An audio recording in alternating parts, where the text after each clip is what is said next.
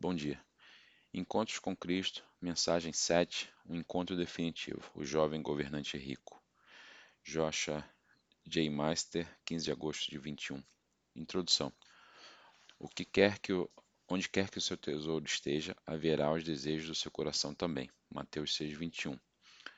O encontro com Cristo, revelará e definirá o meu caráter.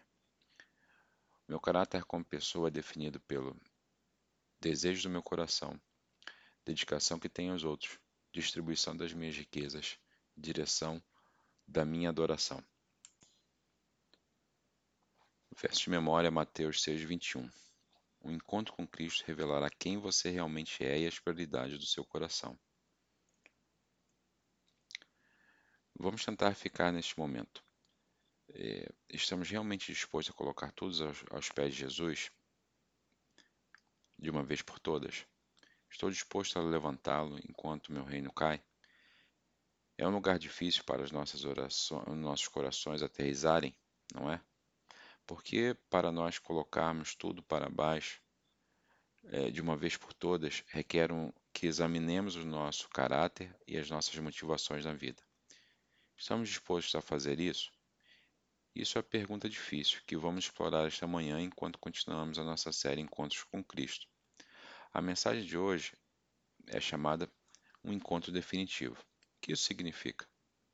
Primeiro vamos def definir, é, é, a, vamos ter a definição do verbo definir. Verbo intransitivo, descrever a natureza ou qualidades básicas. D. Explicar. Eu acho que é isso que é realmente importante, porque quando você tem um encontro com Jesus, sua natureza e suas qualidades básicas são reveladas.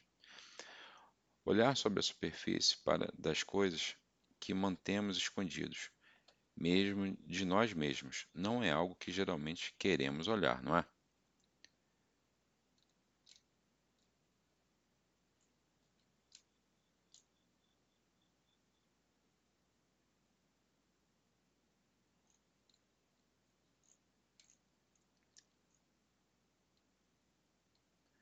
Mas o encontro com Cristo revelará e definirá o meu caráter. O processo de examinar quem realmente somos e o que realmente queremos é difícil, e haverá desafios difíceis nesta mensagem.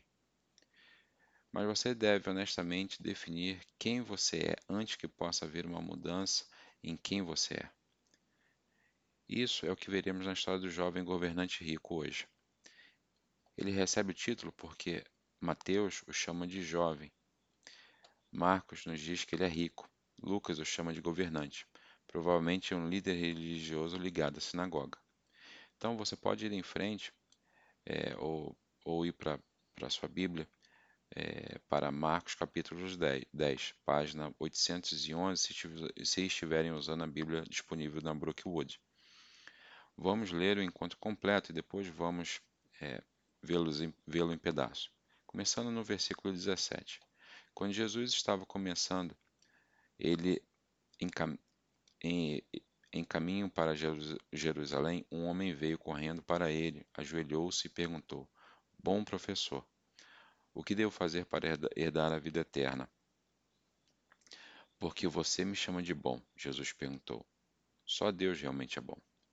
Mas para responder à sua pergunta, você sabe, você sabe os mandamentos? Você não deve matar, você não deve cometer adultério, não deve roubar, não deve testemunhar falsamente, não deve enganar ninguém, honrar o seu pai e sua mãe. Professor, o homem respondeu, eu obedeci todos esses mandamentos desde que eu era jovem.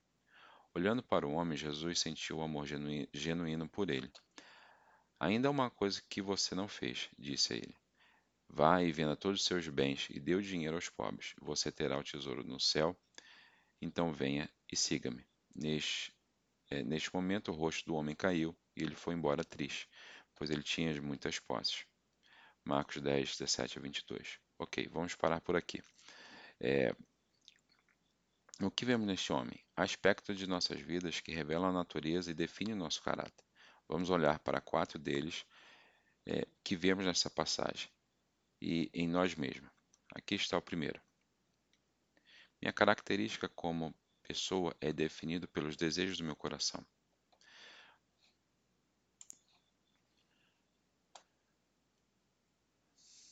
Vamos olhar ao texto um pouco mais de perto. De volta no versículo 17.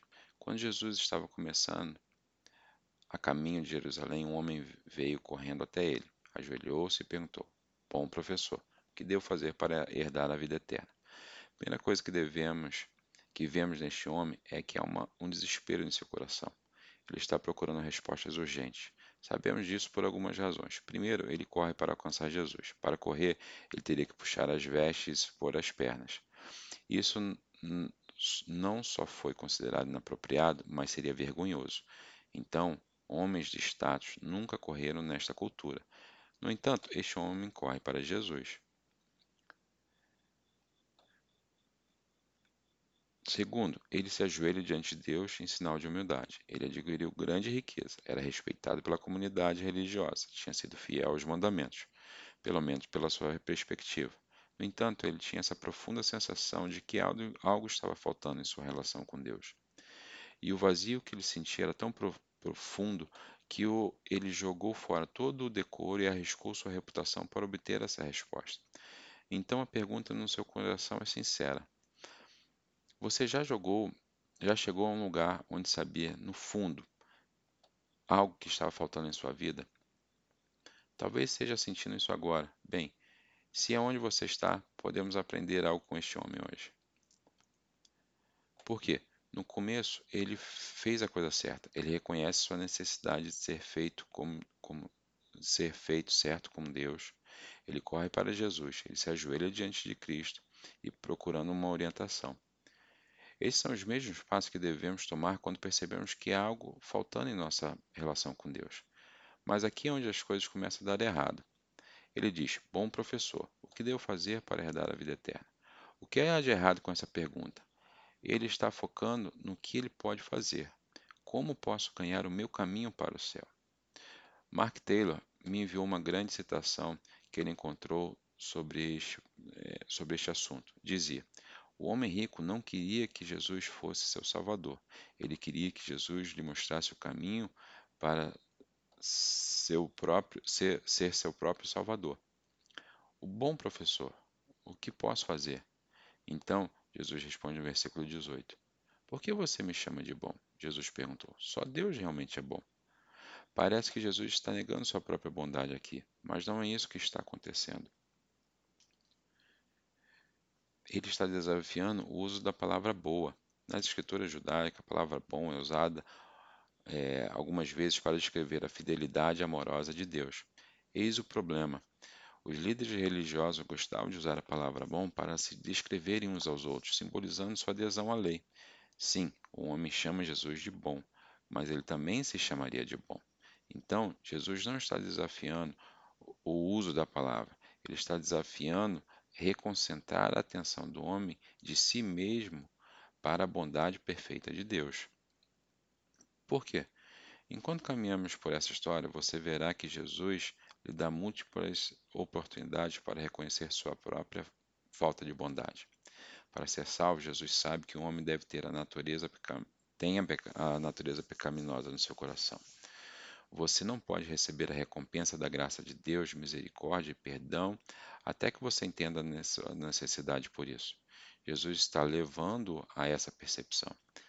Externamente, este homem tomou todos os passos certos para transmitir o que o, o desejo do seu coração, que é a eternidade.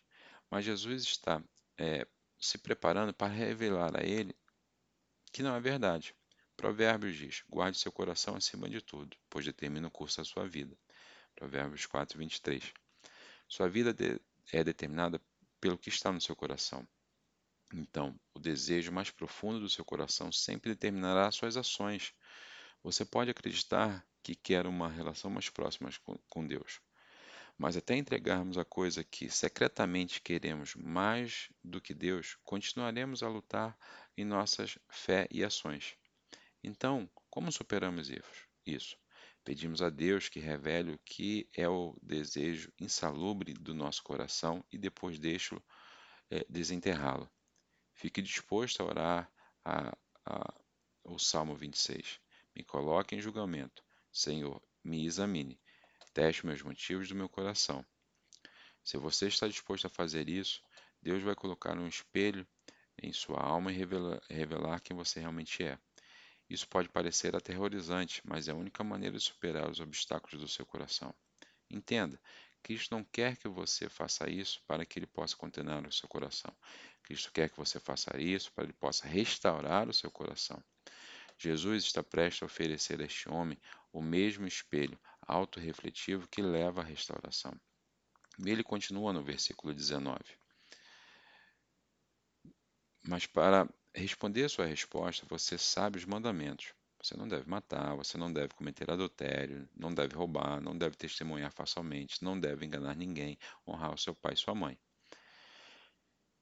Jesus está citando os dez mandamentos dados no livro de Êxodo, mas o que você nota sobre eles? Ele não cita os quatro primeiros, que são sobre a nossa relação com Deus.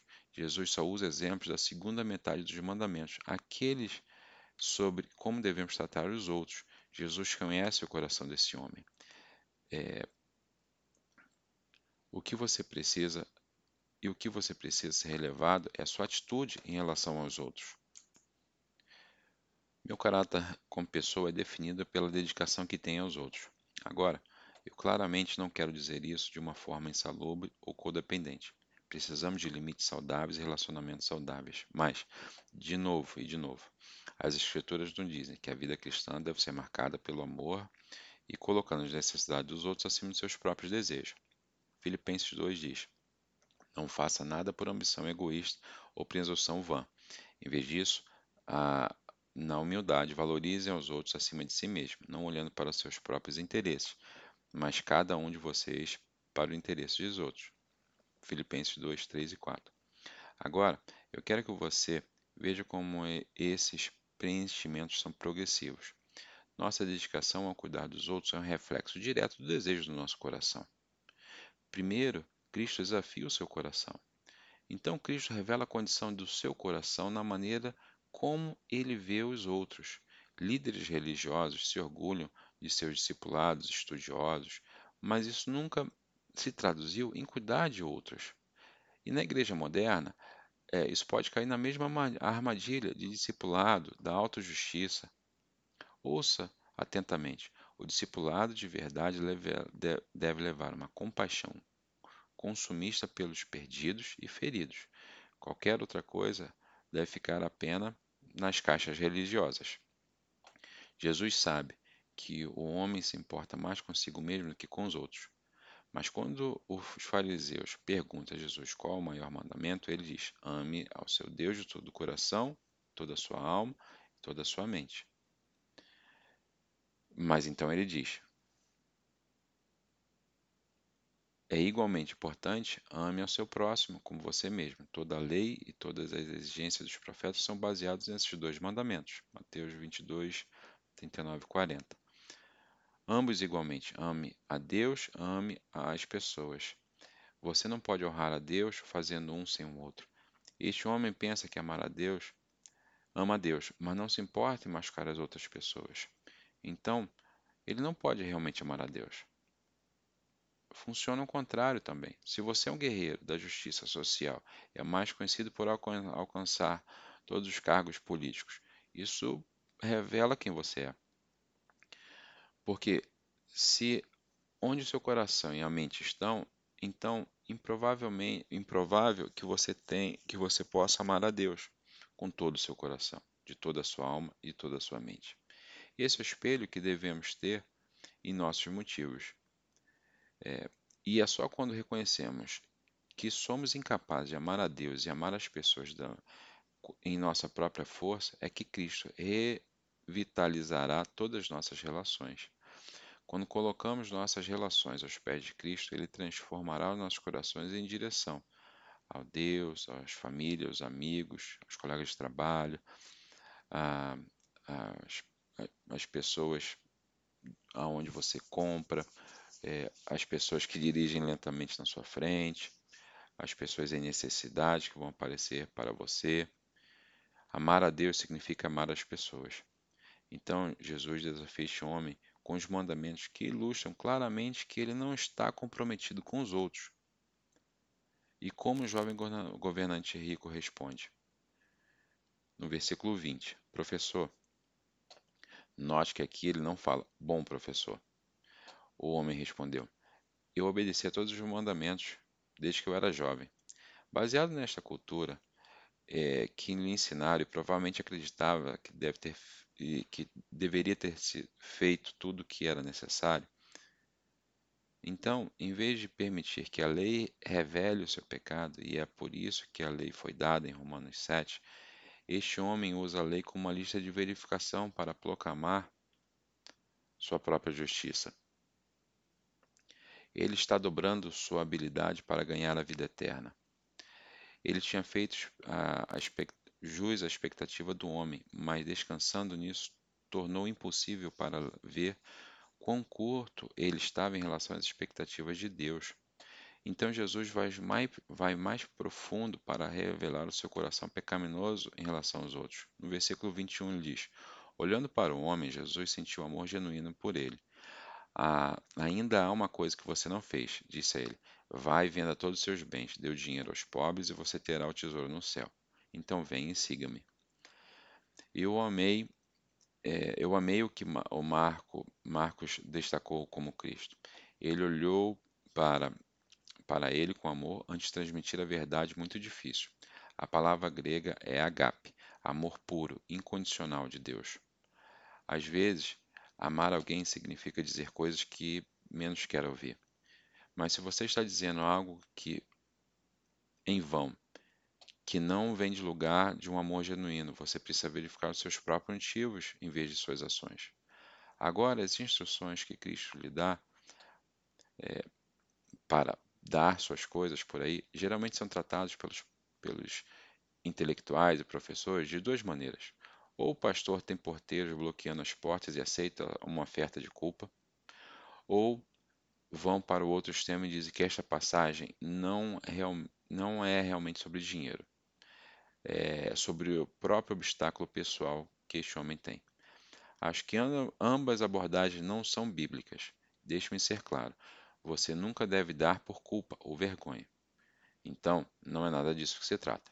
Mas também é errado dizer que essa passagem não é é, sobre o que fazemos com o nosso dinheiro. Sim, a riqueza era obstáculo pessoal deste homem, mas acabamos de ver Jesus diretamente vincular o conceito de riqueza à, à metade dos Dez Mandamentos.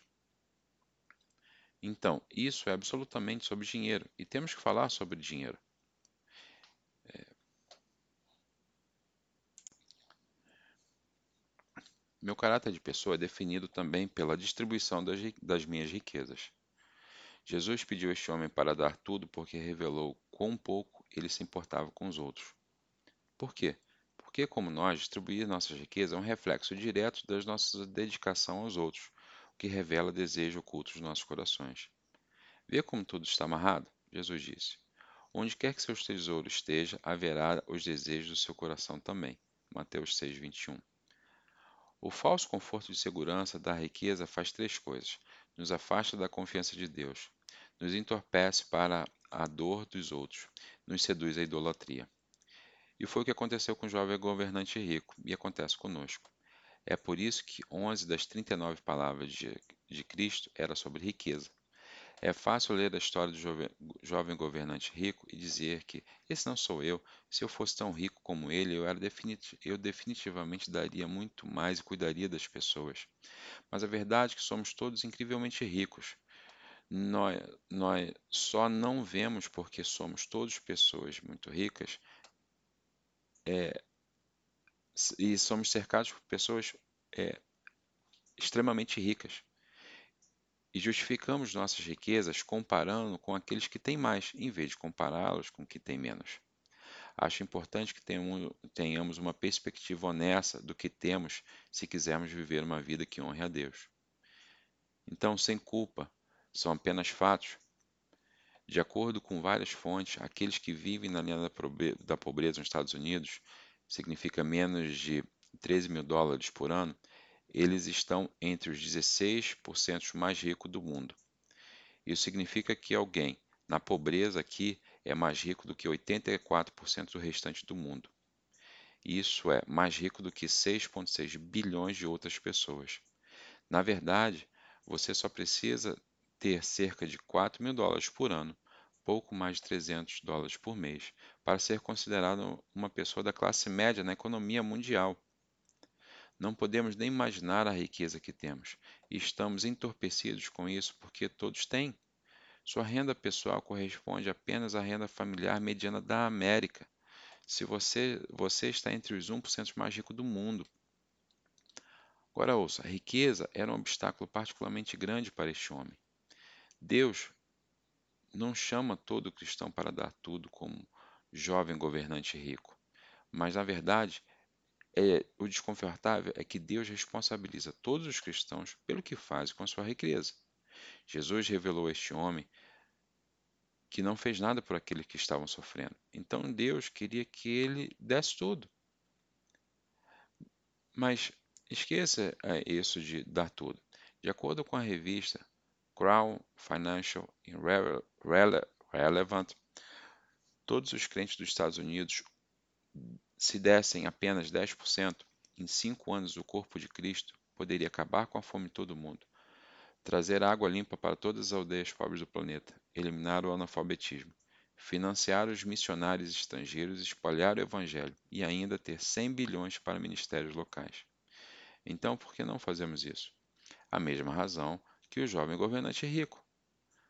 Nós nos agarramos às nossas riquezas terrenas quando nossos olhos estão fechados para as maiores riquezas que Cristo nos oferece como filho do rei. Veja o que Jesus disse aos discípulos depois do homem ter ido embora. Vá para o versículo 29. Asseguro-lhe que todos que desistir, desistiram da casa, ou irmãos ou irmãs, ou mãe ou pai, filhos ou propriedades, pelo bem de me seguir e pela boa notícia, receberão agora em troca cem vezes mais casas, irmãos, irmãs, mães, crianças ou propriedades, juntamente com a perseguição. E no mundo virá essa pessoa, e, e no mundo que virá essa pessoa terá vida eterna. Mas muitos que são os maiores agora serão menos importantes. Então, aqueles que parecem menos importantes serão maiores então. Marcos 10, 29 31. Não apenas o tesouro maior no céu quando doamos. Jesus diz que você vai receber cem vezes mais agora, nesta vida. Jesus está praticamente reiterando o desafio da promessa que ele deu no Antigo Testamento sobre o dízimo. Diz: Eu vou derramar uma bênção tão grande que você não terá espaço suficiente para levá-lo. Experimente, coloque-me à prova. Malaquias 3,10. Jesus Cristo quer que olhemos para cima a partir do que estamos segurando tão firmemente nossas mãos para que Ele possa revelar maiores riquezas que Ele está nos oferecendo. Mas o jovem governante rico não queria fazer isso. Como ele respondeu ao convite de Cristo? Volte ao versículo 21. Vai e venda todos os seus bens, dê o dinheiro aos pobres e você terá o tesouro no céu. Então venha e siga-me. Neste momento, o rosto do homem caiu, significa no grego é estar horrorizado e triste. E ele foi embora e triste, foi embora triste, pois ele tinha muitas posses. Agora, alguns otimistas que gostam de pensar, bem, talvez ele tinha ido embora triste, mas ainda assim fez isso. Talvez. Eu acho que não. Essa é a minha opinião. Então leia e decida por você mesmo. Mas é por, por isso que eu digo: primeiro, se ele não estava disposto a ser transformado quando estava na presença de Cristo, eu não acho que ele foi transformado longe de Cristo. Segundo, é, se seu incidente foi tão impactante, porque o Espírito Santo levou três escritores evangélicos separados a incluir sua história em Mateus, Marcos e Lucas. E ainda nenhum deles mencionou um retorno triunfante de um pobre, jovem governante. E, finalmente, eu acho que ele voltou por causa da discussão que teve com Jesus, com os discípulos, quando ele partiu. chegaremos isso em um minuto. Mas acho que gostaríamos de acreditar que ele retorna porque estamos desconfortáveis com a ideia de que Jesus deixou ir embora. Jesus o convidou a um amor incondicional, não o perseguiu. Jesus convida você para ter um relacionamento, mas ele não vai forçá-lo a ter obediência. O homem não estava disposto a desistir do seu mais profundo desejo da mais profunda necessidade. Porque o que afastou não foi sua realização de que ele quebrou todos os mandamentos sobre como tratar os outros. Foi a súbita revelação de que ele tinha quebrado o primeiro mandamento. Você não deve ter qualquer outro Deus além de mim. Apesar de suas realizações externas na igreja, sua adoração não foi realmente digna de Deus. Foi direcionado para si mesmo, para as riquezas terrenas. E mesmo sabendo quanto custaria, ele escolheu a falsa segurança do seu ídolo. Meu caráter de pessoa também é definido pela direção da minha adoração. O teste final de que, de que você é revelado na direção da sua adoração, porque o que você realmente vai adorar vai transformar o desejo do seu coração, o nível de dedicação que você tem aos outros e como você distribui seus recursos, seu dinheiro, seu tempo e presente. De volta ao versículo 22, o rosto do homem caiu e ele foi embora triste, pois ele tinha muitas posses. Jesus olhou em volta e disse a esses discípulos: Como é difícil para os ricos entrarem no reino de Deus. Isso o surpreendeu. A razão pela qual os discípulos estão espantados é, é porque até este momento a riqueza, o poder eram considerados um sinal de bênção da justiça de Deus. Em Marcos 10, 24 e 27 diz: Mas Jesus disse novamente: Queridos filhos, é muito difícil entrar no reino de Deus. Na verdade, é mais fácil para um camelo passar no olho de agulha do que uma pessoa rica entrar no reino de Deus. Os discípulos ficaram surpresos. Então, quem no mundo pode ser salvo? perguntaram para Jesus. E ele olhou para eles atentamente e disse: Humanamente falando, é impossível, mas não com Deus. Tudo é possível com Deus. Então, se é possível para as pessoas mais religiosas do país entrarem no reino dos céus, como qualquer um de nós pode ser salvo? E Jesus é, é impossível, é impossível para alguém ser salvo, a, a menos que Deus intervenha. É por isso que as perguntas: o que devo fazer para herdar a vida eterna nunca levarão à vida eterna, porque é a adoração e autodirecionamento. Enquanto você deve decidir se quer ser definido pelo que você conseguiu nesta categoria ou se você quer ser definido pelo que Cristo fez. É só quando colocamos tudo aos pés de Jesus, de uma vez por todas, quando vemos nossa necessidade de ser transformada e perdoada, que as nossas vidas começam a mudar e recebemos a vida eterna da obra de Cristo em vez da nossa. Qual é o ídolo que você precisa ser, se deitar de uma, fazer deitar de uma vez, de uma vez por todas? Qual é o, o, o reino que você tem que precisa ser desmoronar? Então, juntando tudo, o jovem governante rico estava bem na frente do único que podia restaurar é, e, e escolheu ir embora. Então você tem que tomar uma decisão agora. Não se afaste dessa mensagem desencorajando pelo que você não pode fazer. Caminhe em direção àquele que pode fazer isso por você. Ele está bem à sua frente, esperando por restaurar o seu coração, revitalizar as suas relações, revelar as suas riquezas e receber a sua adoração. Vamos orar? Amém.